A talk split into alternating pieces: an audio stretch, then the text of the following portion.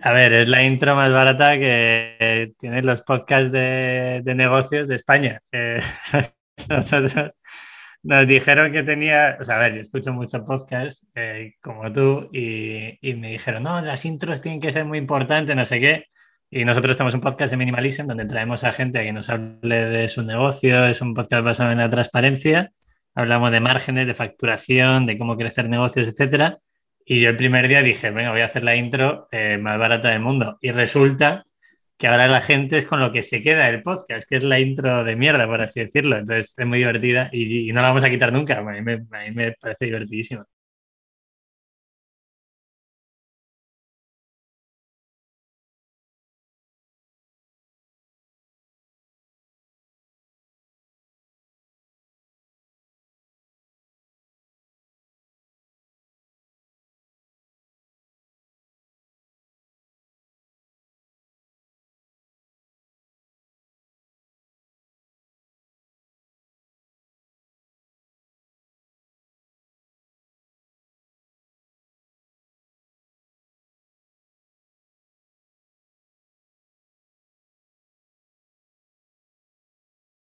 Seguro que hay alguien que no me conoce. Sería malísimo que me conociera todo el mundo, la verdad. Sería malísimo. Eso es como cuando el porcentaje de repetición es muy alto en e-commerce. Eso es que no estás tocando a gente nueva, ¿no? Eso no lo dice. eso, es, eso es. Es lo mismo. Eh, bueno, soy Pepe Martín, tengo 33 años. 33 o 32, bueno, del 87. Eh, nací en Segovia, eh, luego me fui a Madrid, he vivido en varias partes del mundo Siempre he buscado la libertad en todo lo que hago, aunque he tenido épocas oscuras. Estudié Administración y Dirección de Empresas, luego hice un máster, o sea, seguí todos los pasos que todo el mundo me decía que tenía que seguir. Hice otro máster para la Universidad de Cambridge. Mm. Eh, pasé por pymes, pasé por Telefónica, un mundo multinacional, porque era lo que tenía que hacer y me di cuenta que, eso casi me llevó a una depresión eh, y de ahí monté, salí de Telefónica escapado, como digo yo, y monté una agencia de marketing hace ocho años. Empezamos a especializarnos en e-commerce, eh, sobre todo en la parte de Shopify y, y WooCommerce, en la parte de WordPress. Y ahí, pues teniendo 25 o 30 clientes, entendí qué cosas se hacían unos bien y otros mal. Y entre Víctor y yo lanzamos Minimalism y ahora es el foco de mi actividad laboral y de mi energía es Minimalism, que es una marca de, ropa y complementos básicos fabricada de forma sostenible a precios asequibles. Entonces, eh, ese es el nicho de, de donde estoy metida ahora mismo.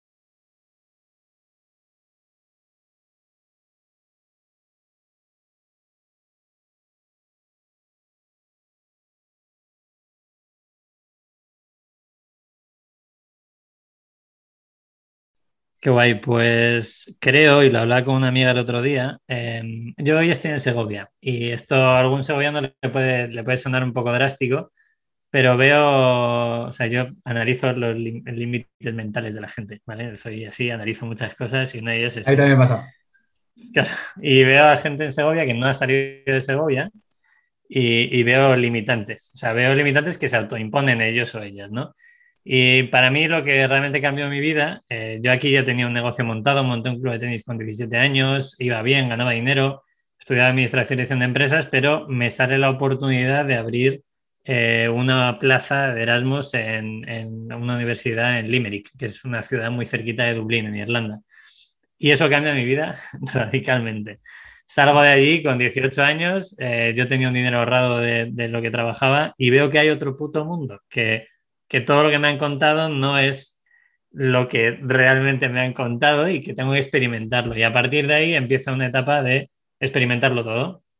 Sigo viajando, estoy un año y medio en Irlanda, mi hermano se va a vivir a Londres, voy a Londres, me nutro de Londres, voy a 200 galerías de arte, voy a, mi hermano era fotógrafo en ese momento y vamos a hacer fotografía y me nutría de cosas. O sea, yo en mi vida lo único que hago es aprender cosas, porque es lo que me gusta.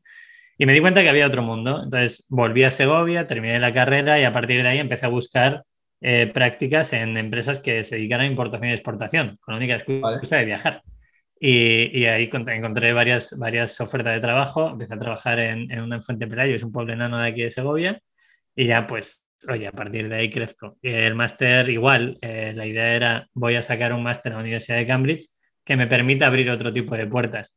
Y me permitió abrir otro tipo de puertas. Monté una empresa de importación y exportación con veintipico añitos, que salió fatal por lo menos no, no, perdí dinero, pero salió bastante mal porque éramos nueve socios, eh, no recomendable, ¿vale? Ya, ya te lo digo, es imposible ponerse de acuerdo nueve socios. Eh, además, en un consejo de administración de nueve personas es una locura, o sea, no se lo recomienda a nadie. Y a partir de ahí, pues eh, busqué experimentar. Siempre me habían dicho que en una pyme podría crecer, pero yo también quería probar una multinacional, di el paso a entrar en Telefónica me di cuenta que era mentira, eh, aguanté en Telefónica más de lo que debería porque me pagaban muy, muy bien y tenía una serie de beneficios de todo tipo. Y luego ya dije, vale, tengo que probar otra cosa, Telefónica no me cuadra, una multinacional no me cuadra, voy a montar la agencia y ahí es donde lo que decías tú, cambia mi chip, paso de cobrar un dinero muy bestia, que ahora gano más, ¿eh? eso sí, ya sabes que a mí no me importa hablar de dinero, ahora gano bastante más dinero, pero ganaba mucho dinero para tener 24 años y paso de ganar ese dinero a ganar mucho menos y a tener una serie de gastos fijos para montar la agencia. Y me cambia la perspectiva. Eh, empiezo a viajar por el mundo, eh, hago lo que todo el mundo llama ahora nomadismo digital. Yo ya lo hacía hace seis años, que es, oye, me cogí una mochila con mi portátil y estuve cuatro meses viajando por el sudeste asiático, estuve en Palestina, estuve en Israel, con lo que decíamos antes, solo nutriéndome de culturas. A mí ya no me valía con lo que tenía en Segovia, no me valía con lo que tenía en Madrid, no me valía con lo que tenía en Barcelona necesitaba nutrirme de algo. Y eso es lo que le digo a todos los chavales de vuestra edad, a la gente que pueda escuchar este podcast, o cuando vayan a las universidades, que es de las pocas veces que doy charlas gratis en las universidades o colegios. Y es que prueben todo, que yo he probado todo. He probado estudiar AD, he probado montar una agencia, he probado entrar a una multinacional, he probado a viajar y a viajar solo cuatro meses. Y hay cosas que a mí me funcionan muy bien y hay cosas que me funcionan fatal. Pero esto lo hemos tú yo comiendo. Eh, lo que a mí me funciona a ti te funciona, a la gente que nos esté viendo o escuchando, seguro que no le va a funcionar. Entonces, tienen que encontrar cuál es ese camino que a ellos les gusta y disfrutan. Yo disfruto muchísimo de mi vida y ha sido porque he probado todo y me he quedado con lo que realmente me gusta. Qué bueno, tío. El, justo me quiero, me quiero adentrar un poco más, vamos a ir a diferentes etapas porque tengo muchas preguntas que me van surgiendo a medida que vas contando la historia. Eh, tú cuando estás eh, en el bachillerato, por ejemplo, en tu bachillerato y sales a la universidad y estás viviendo la etapa universitaria, tú esa etapa universitaria, ¿cómo tú te sentías a nivel anímicamente? O sea, es decir, ¿te sentías motivado por tu futuro? Eh, ¿Tenías más o menos planes de vida hechos que luego más o menos se vieron cambiados o no? Porque yo quiero ponerme un poco en la piel de esa persona que nos puede estar escuchando, eh, que a lo mejor se sienta en una posición de, de, no sé, una posición normal de decir, vale, eh, tengo un futuro que más o menos tengo pactado, pero no estoy muy seguro de él, tampoco estoy muy motivado, pero bueno, estoy dejándome llevar por mi carrera y no sé cómo qué va a pasar en mi vida, ¿no? a lo mejor tú que has pasado por esa época les podrías dar un poco de luz en decir, vale, pues va a pasar esto, va a pasar tal, te vas a sentir así. ¿Cómo, cómo viviste tú esa transición, ¿no? De, pasar, justo estar por esa etapa universitaria, acabar bachillerato, etc. Pues mira, eh, lo primero que quiero analizar es que a la gente que está en la carrera les tienen engañados, ¿vale? Y yo estuve engañado y ahora como profesor universitario, cuando doy clase como profesor adjunto, soy totalmente drástico con mi argumento y es que te dicen que cuando tú estás cuatro, cinco, seis años en la universidad, incluyendo máster futuro, vas a, vas a salir con conocimiento, vas a salir sabiendo muchísimas cosas. No digo que todas las carreras, hay determinadas carreras, la carrera de medicina, enfermería, pues sí, te van a dar una formación, pero yo estudié administración y dirección de empresas, tengo muchos amigos que han estudiado publicidad, yo de hecho me colaba en publicidad muchísimas veces, me colaba en derecho para, porque había muchas más chicas que nadie, entonces me colaba allí. Es así. Y, lo que quiero decirles es que, vale, te dan una serie de conocimientos, pero no te preparan para la vida laboral, ¿vale? Y eso hay que dejarlo muy claro. Entonces, cuando un chaval o una chica sale con 23, 24 años terminando la carrera, os han engañado. Es así de sencillo. A mí me engañaron también. Te crees que sabes de todo, que vas a tener un trabajo de la leche, llegas ahí y te crees más que nadie y resulta que no aportas el valor suficiente para tener un sueldo decente en la empresa que te está contratando. Entonces, creo que llegar al equilibrio a nivel de empresa, a nivel de prácticas o a nivel de primeros trabajos que coja una persona que viene a la universidad, porque todo el mundo quiere llegar a una empresa y cobrar 2.000 euros, porque te han engañado y te han dicho que después de tu carrera vas a ganar 2.000 euros. Y es mentira. Posiblemente el primer trabajo que encuentres, si te pagan 700, suerte. Y quizás tengas que ser bueno o buena. Entonces, lo primero que quiero decir es eso, que la universidad te prepara para una serie de cosas, pero no te prepara para el entorno laboral. ¿vale? Entonces, yo incitaría a la gente que nos escuche a que haga otras cosas. Eso quiere decir que durante la carrera te puedes emborrachar, puedes quedar con 200 chicos o 200 chicas, puedes hacer deporte. Yo hacía de todo y salía de fiesta, iba al gimnasio, jugaba rugby, corría, montaba en bici y todo. Y me daba tiempo a montar mis proyectos. Monté un proyecto que era un club de tenis con 18 años, que me ayudó a pagarme el máster de la Universidad de Cambridge. Me ayudó a tener dinero para irme a Irlanda a vivir. Eh, me ayuda a vivir como un auténtico, pues, vamos, tenía 19 años y ganaba mucho dinero, pues te puedes imaginar lo que ganaba, o sea, lo que quemaba porque, porque no sabía lo que costaba ganar dinero. Ahora ya lo sé y ahora ya entiendo otras cosas. Entonces yo tenía esos proyectillos y eso ayudó a que cada vez que yo buscaba trabajo, decía, no, no, pero es que además hago esto y además sé de web y además estoy aprendiendo de marketing y además tengo una comunidad que se llama Muere Vacío donde estoy escribiendo y publico un post eh, todos los lunes durante cuatro años. Entonces, todo este tipo de cosas hace que la gente que te vaya a contratar o que te vaya a dar una oportunidad ya no solo vea un título universitario, sino que vea una serie de aptitudes que son totalmente necesarias para el mercado laboral.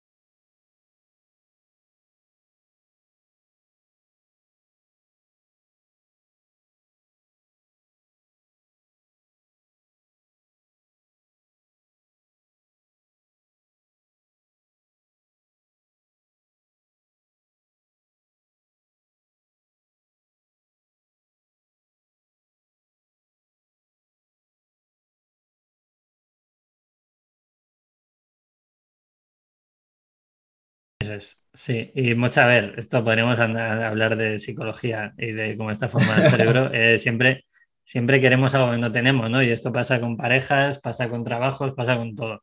A mí, sinceramente, con el trabajo no me pasa. O sea, a mí me flipan mis proyectos, me flipa montar cosas. Yo ya he probado, pero no me pasa porque lo hablamos antes, yo ya he probado trabajar para una multinacional. Yo ya sé que ese no es mi sitio. O sea, yo no puedo estar 10, 12 horas todos los días en el mismo sitio haciendo el mismo trabajo. No, necesito otra serie de estímulos. Pero me pasan otras cosas. O sea, veo a alguien enamoradísimo, cinco años de relación y un niño y digo, joder, y luego pienso, digo, mira, yo estuve la semana pasada con X chicas y dices, vale, pues, eh, ¿qué compensa, no? Siempre el ser humano siempre busca lo que no tiene y eso afecta a todos los, a todos los aspectos. Pero yo creo que a ti te vendría guay, porque otra de las cosas que, que, la gente no ve es que tenéis toda la vida por delante y, y tenéis y tengo, ¿no? Yo tengo 33 y he cambiado de vida y he rotado un montón de veces y rotaré. O sea, no sé qué va a pasar cuando tenga 40 años, pero a lo mejor tengo una familia y en vez de trabajar 12 horas al día o 8 horas al día, trabajo 3 y vivo de mis inversiones. Pues no lo sé, ya se verá, ¿no? Entonces hay que probarlo, hay que ver qué se puede hacer en ese trabajo que te aporta a ti y luego valorarás más lo que tú has creado, que tú has creado un monstruo ya y eres muy joven. Entonces, la gente también entenderá eso, ¿no? Y habrá gente que diga, hostia, es que lo que quiero es trabajar para una consultora porque no, o quiero ser funcionario. Y es perfecto. Es, vale, lo has probado, lo has entendido y eso encaja en tu vida. Bien, pero la cuestión es que a lo mejor no encaja ni en la tuya ni en la mía. Vale.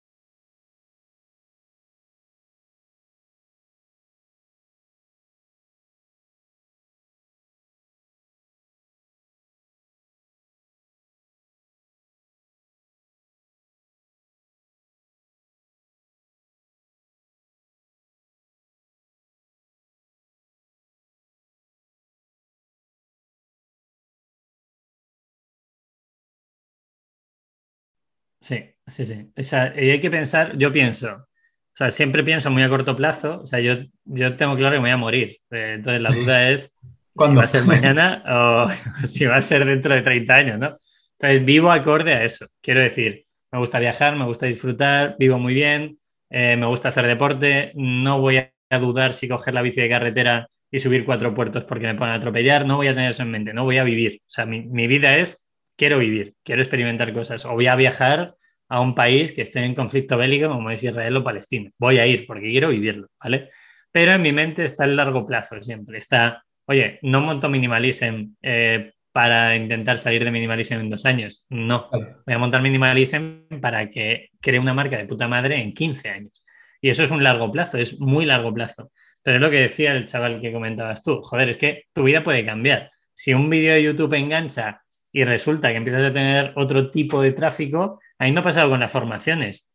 He dado formaciones que al principio era, las doy para tres personas y he mm. terminado dando formaciones de e-commerce o de gestión de marca para 700 en una sala donde no, la gente no puede levantar la mano porque no damos abasto con las preguntas. Entonces es como, Total. hostia, pues eso a lo mejor cambia y a lo mejor dentro de cinco años yo me dedico solo a dar formaciones. ¿Estará bien, estará mal? Pues no lo sé. Si a lo mejor no, no, me dedico a escribir y escribo una novela y funciona, no lo sé, ya se verá.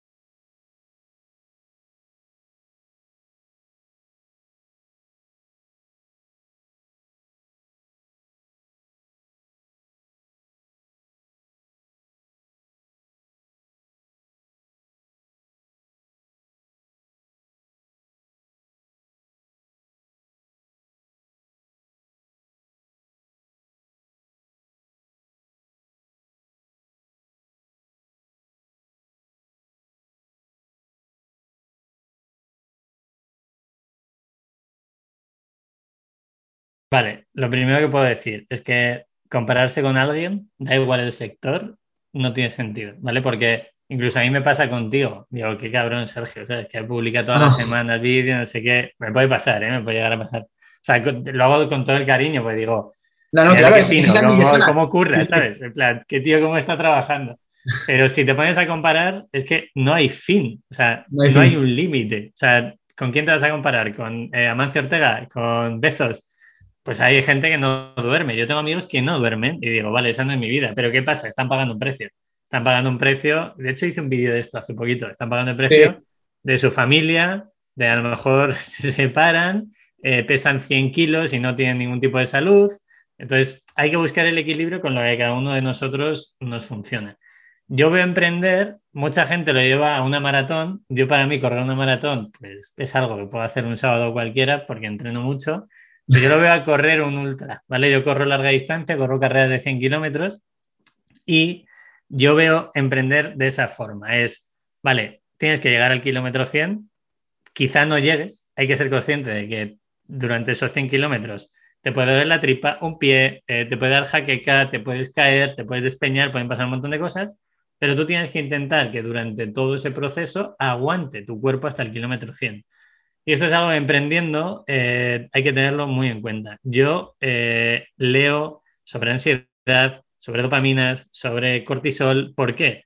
Porque necesito la información para saber eh, qué me puede pasar si llego al burnout, ¿no? Al punto de voy a reventar porque tengo demasiadas cosas. Y no quiero llegar ahí. Yo ya he estado ahí. He vivido un burnout. Y, y hay un día que no te puedes levantar de la cama. Y he tenido gente cercana que le ha pasado también. Y yo no quiero llegar a eso. Y gente cercana con 24 años, ¿vale? No hablo gente con 40 o 50. Entonces es, oye, vamos a ver de qué forma puedo hacer que esto vaya escalando hacia arriba, siempre hay una proyección hacia arriba, pero que no me reviente. Eso quiere decir, yo sé que a mí me funciona hacer deporte todos los días. Aunque sea ir a la piscina, correr, cuatro pesitas en el gimnasio, algo tengo que hacer. O un paseo por el campo. Sé que me funciona muy bien comer una dieta buenísima. O sea, ¿Tomo excesos? Pues sí, a vez en cuando me tomo una hamburguesa, ahora vegetariana, ¿vale? Porque me he hecho vegetariana, entonces ya soy vegetariano 100%. la última vez que comí pollo fue contigo. Eso es. La última vez que comí pollo fue contigo. Hace fue una paella, fue una paella vegetariana. Sí, y entonces yo sé que eso me funciona bien, cuidarme, comer bien, hacer deporte, forzarme a descansar, porque yo hubo una época que dormía 5 horas al día y ahora mínimo duermo 7, 8 horas. Porque es lo que dices tú, mucha gente va mucho más rápido que tú. Eso es. Y yo, por ejemplo, tengo relación con Nacho de Blue Banana, tengo relación personal, van con un puto tiro. O sea, van a intentar facturar 8 millones este año. Y digo, vale, pero yo cuando hablo con Nacho veo que Nacho está en equilibrio, que sabe lo que está haciendo, está disfrutando. No solo va con el foco puesto en los 8 millones. Igual que nosotros no vamos con el foco puesto en un millón de euros, no. Vamos, oye, vamos a disfrutar de esto. Cuando hemos tenido que currar mucho, ponemos un poquito el stop, paramos, bajamos el pistón, que en agosto se baja el pistón, y a partir de ahí vamos a volver a, trabajar. Entonces, que nadie se compare con nadie, porque siempre va a haber alguien que quiera trabajar más que tú, que tenga más eh, necesidad de pasta que tú. Lo he dicho bien antes, hay un contexto previo. No es lo mismo que alguien que viene de la nada y que tiene un hambre de la hostia se pegue todos los días que alguien que, oye, a lo mejor sabe que tiene un dinero en el banco y que se puede dar una hostia, ¿no? Entonces, no hay que compararse con nadie y hay que pensar que esto es larguísimo. Que pegarte un mes haciendo un sprint está bien, puedes trabajar 12 horas al día, pero pegarte un año haciendo un sprint te va a reventar. Entonces, hay que pensar que si la carrera dura mucho, es mejor llevar un ritmo constante y de vez en cuando parar, estirar, dormir, hay que, hay que verlo de esa forma. Y así es como lo veo yo.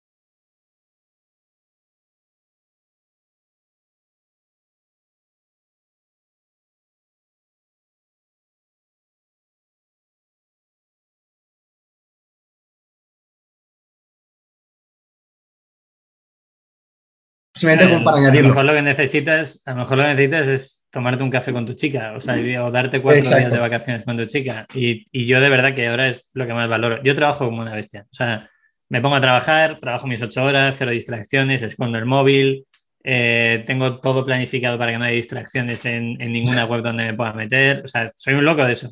Pero trabajo siete, ocho horas al día. El resto es para hacer mi deporte, para cuidarme, si tengo pareja, para pasar tiempo con mi pareja, si tengo mi familia, para estar con mi familia. ¿Por qué? Porque todo lo demás al final es que yo ya he ganado dinero y he perdido dinero, he estado con pasta, sin pasta, las empresas han ido bien y han ido mal. es que va a haber otro momento que vuelva a pasar, otro momento que vuelva a estar arriba y otro momento que vuelva a estar abajo. Pero si mi foco, que soy yo y mi entorno, no funciona, voy a tener un problema muy serio. Y he visto a gente con muchos problemas serios. Entonces, yo no quiero eso. Yo prefiero priorizar otro tipo de cosas porque al final, como hemos dicho antes, vamos a morir. Si yo me muero mañana en un accidente de avión, pues oye, estaré feliz porque a lo mejor he pasado un fin de semana con mi pareja o he pasado unos días con mi familia y en vez de estar trabajando todo el fin de semana, ¿no?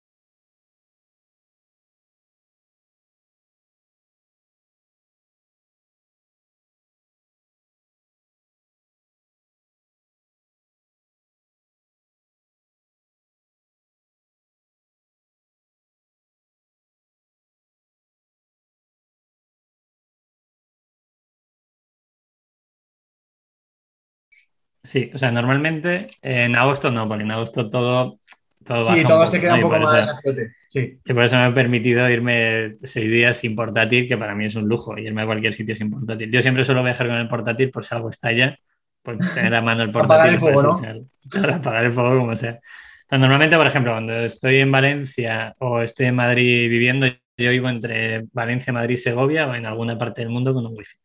Y normalmente lo que hago es, me levanto pronto, pronto es siete y pico de la mañana. Yo no me levanto a las 5 de la mañana ni de coña. O sea, lo que dice la gente de hay que levantarse a las 5, no sé qué. Sí, sí, el que se pueda levantar a las 5 se levanta a las 5. Yo no puedo levantarme a las 5. O sea, así de sencillo. Entonces, total. desayuno 15, 20 minutillos tranquilo, un desayuno de bastante calidad, con buen café. Ya sabes que a mí me, me gusta Importante. un buen café, importantísimo. Y luego leo el correo, ¿vale? Estoy una hora eh, foco, o sea, sin móvil, sin nada. Leo todo el correo y saco lo urgente. Divido el trabajo para el equipo en el caso que haga falta y me voy a hacer deporte. Y hago pues una hora corriendo, me voy a nadar, si estoy en el mar, a lo mejor nado en el mar. Hago una orilla que a mí me, me permite empezar el día ya con actividad física. Me ducho, 9 y media, 10 de la mañana y me voy a la oficina. Ahí ya empieza el día normal. Eh, parada para comer. Si estoy en época de entrenamiento fuerte, a lo mejor en esa parada para comer meto otro entrenamiento, que suele ser piscina, en el caso de que toque. Qué guay. Y luego intento terminar el día a las 7, 7 y media de la tarde. Y si es posible, pues disfrutar de mi entorno. Si es con mi pareja, con pareja, si es con amigos, con amigos. O si no he podido hacer deporte porque he tenido alguna reunión, pues dejo el deporte para por la noche.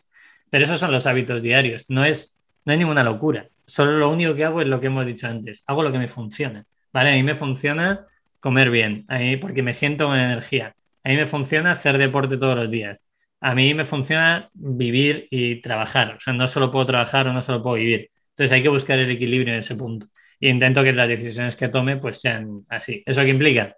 ¿Que todos los días lo puedo hacer? Pues no. Hay días que tengo siete reuniones, me casco siete horas de reuniones, mi cerebro se funde, pero aún así ese día por la noche intento correr media horita.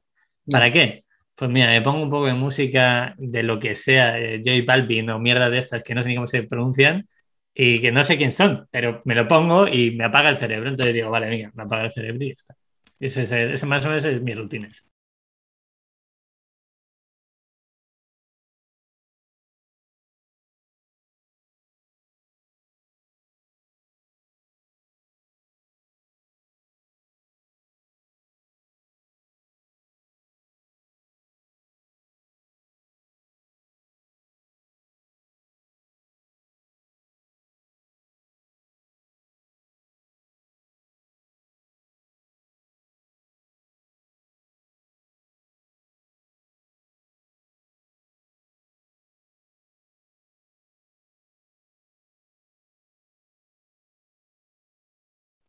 Vale, yo, o sea, yo, volvemos adelante, he probado todo, entre comillas, Sí. ¿no? Y cuando me fui a Asia, estuve cuatro meses después de salir de Telefónica, en el momento que estaba fundando la agencia, estuve en 11 países. Y allí iba sin mapa, en plan, vale, voy allí y cuando llegue allí me alquilo una moto, me alquilo un coche y busco una zona donde estar. O voy a otro sitio y, y- y, eh, aprendo lo que hay alrededor, me fío de la gente de alrededor. Improvisación absoluta. A mí me flipa improvisar. O sea, me flipa llegar a un sitio, no saber qué va a pasar, llegar a una isla en Filipinas y que digan, no, no, si es que la única forma de moverte es que alquiles esa moto y cuando vuelvas a salir, la única forma de salir de esa isla es por aquí, entonces me vuelves la moto y me pagas lo que hayas gastado. Y yo, vale, pues no tengo otra opción, ¿no? Ese es el punto. Entonces, lo que puedo recomendar, o sea, yo he probado eso y encaja para un momento personal, yo lo hice solo y hubo un momento que dije, vale, aunque estaba conociendo a mucha gente, necesitaba sentirme cerca de mi familia. Familia, pareja, amigos, todo en el mismo, en el mismo Claro. saco. Yo ya había aprendido lo que quería, que era, oye, eh, ¿cómo estoy yo? ¿Qué quiero hacer? ¿Y cómo quiero desarrollarme? Ese fue el objetivo de ese viaje. Y luego lo que he hecho ha sido, eh, estoy 10 meses en España, 10, 9 meses en España, ¿vale? Entre Madrid y Segovia, en este caso Valencia, eh, y luego busco la salida, me voy 15 días a Italia, me voy 15 días a Jerusalén, me voy 15 días a Nepal o un mes a Nepal, ¿no? Hace tres años estuve un mes eh, haciendo los Annapurnas, un mes entero en Nepal, lo que Qué hacía, subía al, al campo base de Annapurna, siete días de subida, estaba en Annapurna, me bajaba, trabajaba siete días y me volvía a subir. Entonces, claro, pero, pero encajaba en mi vida. Y era como, vale, y mientras subo, luego estoy solo con el móvil por si pasa algo. Pero esos siete días que estaba en Pocara, por ejemplo, era trabajar a fuego. Entonces, eso encaja en mi vida. A mí ahora mismo no me encaja irme siete meses a ser nómada, pero me encaja el hecho de irme un mes a Portugal, irme un mes a Italia o 15 días o periodos más cortitos. ¿Por qué? Porque mi foco sigue estando en Madrid, Valencia o Segovia en función de donde esté.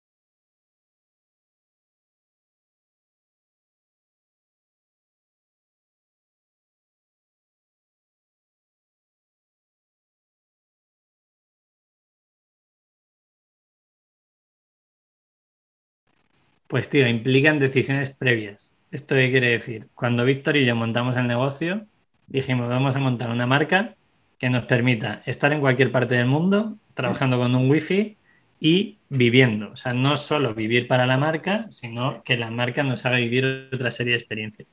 ¿Eso qué implica? Que decidimos no tener un centro logístico propio, tenemos un centro logístico subcontratado.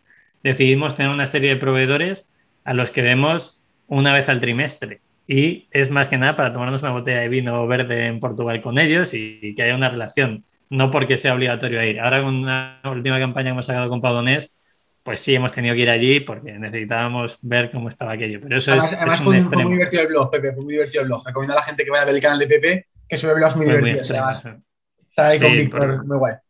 Está, a ver, está ahí, yo quiero contarlo, quiero contar esa realidad y eso para eso me paran con YouTube, para que la gente entienda que oye, todo, esto tiene un precio, ¿no? Pero las decisiones que comentábamos antes es todo lo que nosotros hemos tomado a nivel de decisiones empresariales ha sido para poder vivir desde cualquier parte. Víctor ha estado cuatro meses por Sudamérica, yo hoy estoy en Segovia, mañana voy a estar en Barcelona, eh, la semana que viene estoy en Valencia y el negocio funciona igual. Luego lo que hay que meterle son las 12 horas de diferencia horaria, pero hay veces que, que funciona igual. Entonces también decidimos que la mayoría de las decisiones fueran asíncronas. ¿Eso qué quiere decir? Que en Notion eh, tú pongas una actividad, una tarea o tal, y el equipo pueda hacerla o tú puedas hacerla más tarde. Entonces, al final son decisiones. ¿Qué pasa? Que tú y yo lo podemos hacer, pero alguien que trabaje en un sitio físico, pues no lo puede hacer. Aquella persona que trabaja en un banco, que trabaja en una clínica, etcétera, no puede hacerlo. Pero yo ya he tomado esa decisión hace siete años. Yo ya dije, vale, todo lo que monte, yo puedo hacer, ya hacía páginas web desde cualquier parte del mundo. Y, al principio era hablar con un, con un cliente y decía, no, no, si estoy en Tailandia. Y dice, ¿pero qué haces allí? Digo, no, no, es que vivo aquí. O sea, quiero decir, eh, es que con lo que voy a ganar de tu página web, eh, vivo seis meses en Tailandia, ¿sabes?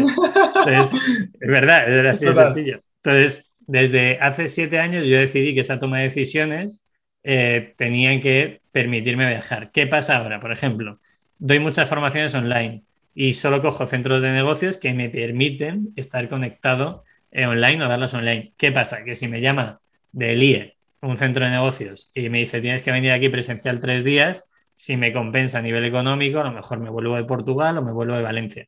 Todo es gestionable. Al final con el calendario lo puedes hacer. Entonces, la cuestión son las decisiones. Yo ya he tomado decisiones que implican muchas veces perder dinero, porque hay veces, si obviamente estoy en Israel no puedo decir a un centro de negocios voy mañana y te doy 10 clases porque estoy en Israel. A lo mejor pierdo ese dinero, pero estoy nutriéndome de otra cultura o viviendo otro tipo de cosas, ¿no?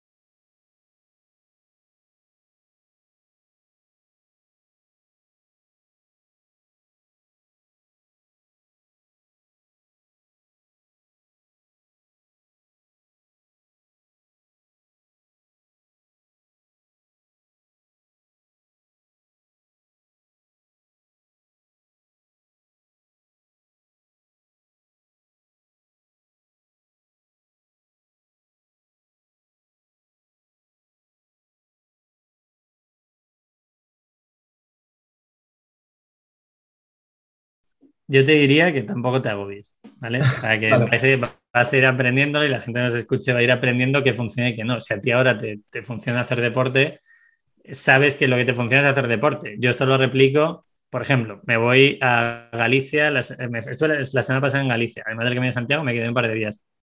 Yo salí a correr por las mañanas y luego eh, lo que sí que me funciona, que esto a lo mejor a la gente le puede valer, da igual donde esté, yo hago microtrabajos. ¿Qué quiere decir? Me pongo una hora y media a trabajar. Y esa hora y media de trabajar significa, el móvil está en otra habitación, en, el ordenador tengo un, blocker que me bloquea Twitter, YouTube, LinkedIn, eh, todos los periódicos. ¿Cómo se llama ese bloqueador? Mira, te lo voy a decir ahora mismo. Eh, hay una versión gratuita. Que lo que lo está preguntando. Eh, site y yo tengo el limitado. O sea, es el básico, ¿vale? Con que pongan blog site eh, aparece. Vale, vale, blog site, perfecto. Lo tendrá en la descripción la gente para que lo pueda ver. Sí, porque eh, a, mí me, funciona la leche. Y luego lo que hago es que el mail, por ejemplo, o sea, si estoy a foco en una actividad, tengo que currar mm, leyendo el mail, pues perfecto, respondo los mails. Y a lo mejor luego me voy a visitar Santander o me voy a hacer lo que sea, montar en bici o entrenar o alguna reunión. Y luego cuando vuelvo, otra hora y media. Igual, desconecto el teléfono, eh, me pongo, imagínate un proyecto, hacer alguna cosa que tenga que hacer, facturación o presentar impuestos para Minimalism, pues esa hora y media foco en eso. Incluso me llego a bloquear el mail, que el mail no me saque los mails, ¿vale? Y luego ya que me caigan todos seguidos. Entonces, a mí me funcionan muy bien los microtrabajos de una hora y media, que es una ventana bastante productiva que para mí funciona. Entonces, esté donde esté, me siento hora y media, con música, eh, trabajo toda hostia y luego vivo otra cosa. Y esto lo hago en vacaciones con mis amigos, montando en bici, si viajo con pareja, eh, esté donde esté, hago eso. Hora y media, necesito una hora, pum, pum, pum, pum, me pongo machacante y luego ya vivo mi vida. Ese es el plan.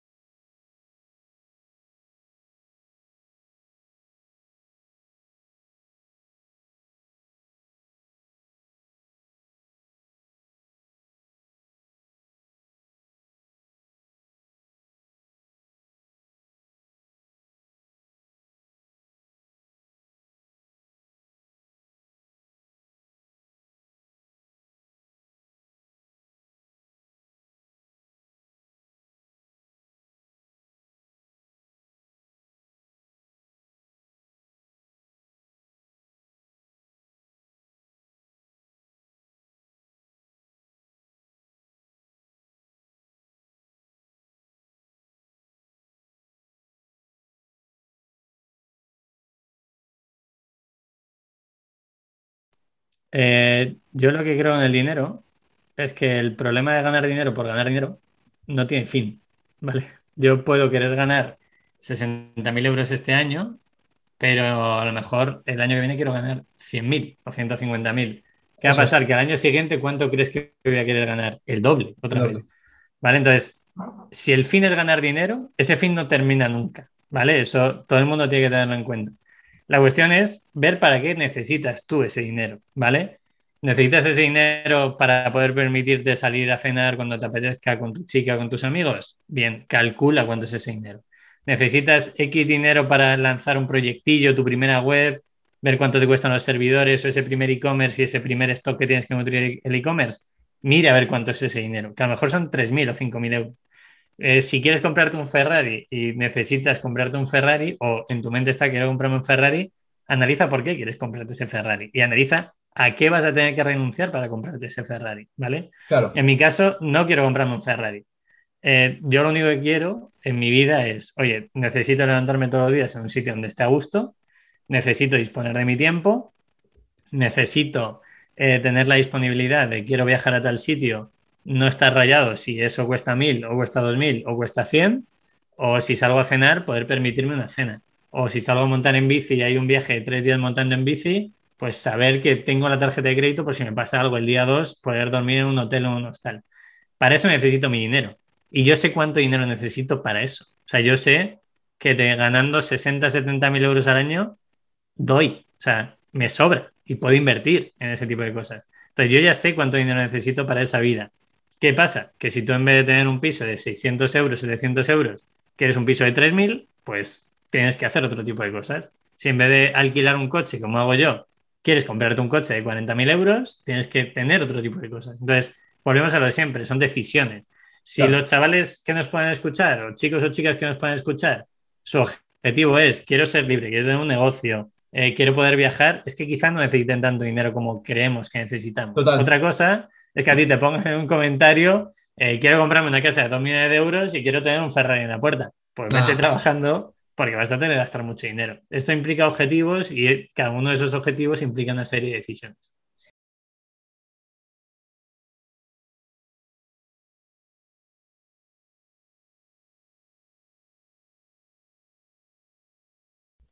Hay que ser muy estratega. O sea, yo he, ha habido meses que he ganado mucho dinero que viene de los réditos anteriores, ¿vale? Por ejemplo, si yo empecé a dar clase por necesidad, ¿vale? Porque necesitaba ganar dinero, porque en Minimalism tenemos un sueldo pequeño y me ofrecieron dar clase en centro de negocios hablando de e-commerce, hablando de marca. Ahí empecé por necesidad y esto hablo hace cuatro años o así para hablar de e-commerce y de marca. ¿Qué pasa? Ahora no tengo tanta necesidad de pasta, entonces si me viene un centro de negocios y me dice, por ejemplo, de una charla para Leroy Merlin, 45 minutos, y les digo, oye, mi ticket es este, y, ellos pueden decir sí o no, pero yo voy a decir, mi ticket de esa charla es este. Y posiblemente gane más dinero en esa charla de 45 minutos que en las formaciones que haya dado durante todo el mes. ¿Por qué? Porque sé que es para una marca X que se lo puede permitir. Entonces, la cuestión es tener la opción de elegir, ¿vale? Y aquí vamos a ver siempre. Si yo tuviera un piso de 3.000 euros todos los meses, que sería precioso, que sería, pues, lo tengo en mente, ¿no? Pero el día que me lo puedo permitir, lo haré. O sea, sí, seguro pero o que me lo quiera permitir, lo haré. Pero si yo no tengo una obligación, yo ya sé que estoy cubierto en ese sentido a nivel económico, puedo exigir a determinados clientes que me paguen X. Y si no me pagan ese X, no me sale a cuenta ir a esa, entrevista, a dar ese podcast o a dar esa charla, o incluso coger ese proyecto. Entonces depende de la capacidad de elegir, depende de lo que tú realmente necesitas.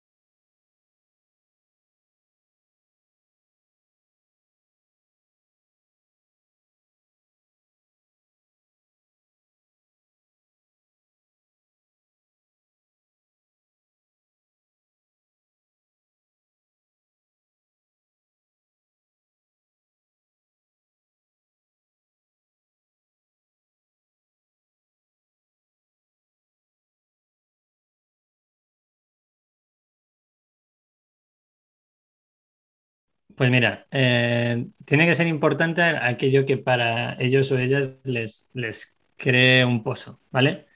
Yo he utilizado TikTok una vez en mi vida y dediqué 10 minutos y no me aportó valor después de esos 10 minutos, ¿vale? Si yo estoy con mi pareja o mi familia tomando un café, cenando, comiendo y me aporta valor esa hora, esos 10 minutos, esas dos horas, es perfecto. Yo estoy sacando algo que me nutre y me llena de energía, ¿vale? Si le dedico, esto puede aplicarse a ver pelis, a ver series. A mí me gusta ver pelis, ¿vale? De vez en cuando veo pelis todos los días, no. Eh, ¿Veo Netflix todos los días? No. Pero de vez en cuando veo algo y digo, joder, qué plano más guapo, ojalá lo pueda llevar a YouTube. O joder, qué, argumento más guay, o qué, qué, qué, bien actúa este actor, ¿no? Y me nutre. Entonces, todo lo que sea nutrirte es positivo. La cuestión es que tienen que tener la capacidad de analizar aquello que les nutre. Yo leo 30, 35 libros al año y cada, de cada libro saco algo. Entonces, si me está nutriendo, le sigo leyendo. Si no me nutre, lo dejo. Es como un podcast. Escucho podcast todos los días. Si llego al minuto 25 y no me gusta, lo saco y cojo otro. Habrá otro que salga mejor, ¿no? Entonces, que analicen bien de dónde están sacando ellos un conocimiento y qué les aporta energía y qué les quita, que ese sería el problema de las redes sociales. Porque volvemos al tema de la comparación. Tú ves en Instagram a la gente que puedes seguir Dices, va, este está de vacaciones con su barquito, está no sé qué. Y yo me he pasado agosto, cuando no tenía dinero montando la agencia, encerrado en, la, en el coworking 12 horas en agosto. Y mientras tanto veías en Instagram a todo el mundo en barquitos viajando no sé qué. Vale, pues yo estoy aquí montando mi mierda. ¿Qué pasa? Que ahora todo el mes de agosto yo puedo viajar y trabajar dos horas al día. Y eso habrá gente que no puede hacerlo. Entonces, compararse en ese sentido no tiene sentido, de ninguna forma, ¿vale? Valga la redundancia. Al final es, oye, mira a ver qué te está funcionando a ti, no te compares con nadie y date cuenta que todo lo que ves en redes sociales es el highlight de la vida de la gente. O sea, la gente no te va a decir, estoy en un barquito, pero estoy durmiendo en un hostal de mala muerte de una estrella, ¿vale? No te va a decir eso. De hecho, yo hay veces, tío, que mm, no publico cosas porque sé que puede hacer daño a la gente. Y esto lo, lo publiqué en abierto y, por suerte mi comunidad en Instagram y en YouTube entienden bastante bien mi vida, porque muchos ya lo han visto de hace tiempo, ¿no? Y, y está en una casa en Portugal de la leche, con ocho amigos, en época de COVID, eh, antígenos todos, nos vamos a una casa que habíamos aquí en la playa y un casuplón que flipas. Claro, yo estaba subiendo una story y digo, ¿realmente para qué estoy subiendo este story en esta puesta de sol? Para decir a la gente que estoy en una casa que me encanta, que tiene una cristalera enorme, que medito aquí por la mañana mirando por la cristalera y que hay una piscina debajo donde estoy entrenando por las mañanas. ¿Estoy diciendo eso para, para que la gente se sienta mal o para qué estoy haciendo ese story? En vez de, entonces subí ese story diciendo, ¿cómo veis que en las redes sociales solo se comparta esa parte de comparación y de querer hacer valer que tú estás ahí? Qué bueno, la gente respondió muy bueno, diciendo, oye, tú te lo has ganado, es normal que estés ahí, no pasa nada, disfrútalo. Pero habrá gente que no lo entiende. Entonces, para esa gente que no lo entienda, quizá deberían prohibir las redes sociales.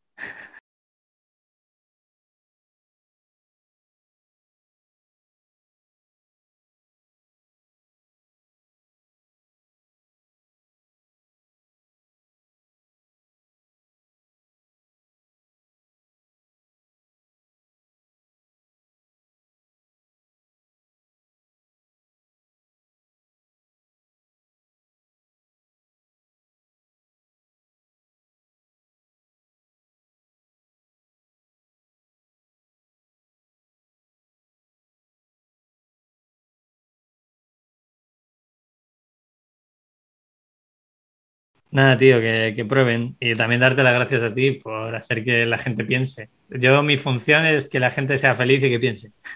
Entonces, como sé que una cosa implica la otra, pues eh, que intenten pensar qué es lo que realmente quieren hacer en su vida, que pongan mucho trabajo, eso está claro, sin trabajo no se llega a ningún sitio, pero que disfruten del camino, que esto al final va a haber un momento que se acabe. Entonces, el día que se acabe, pues veremos a ver cuándo es. Total, pues nada,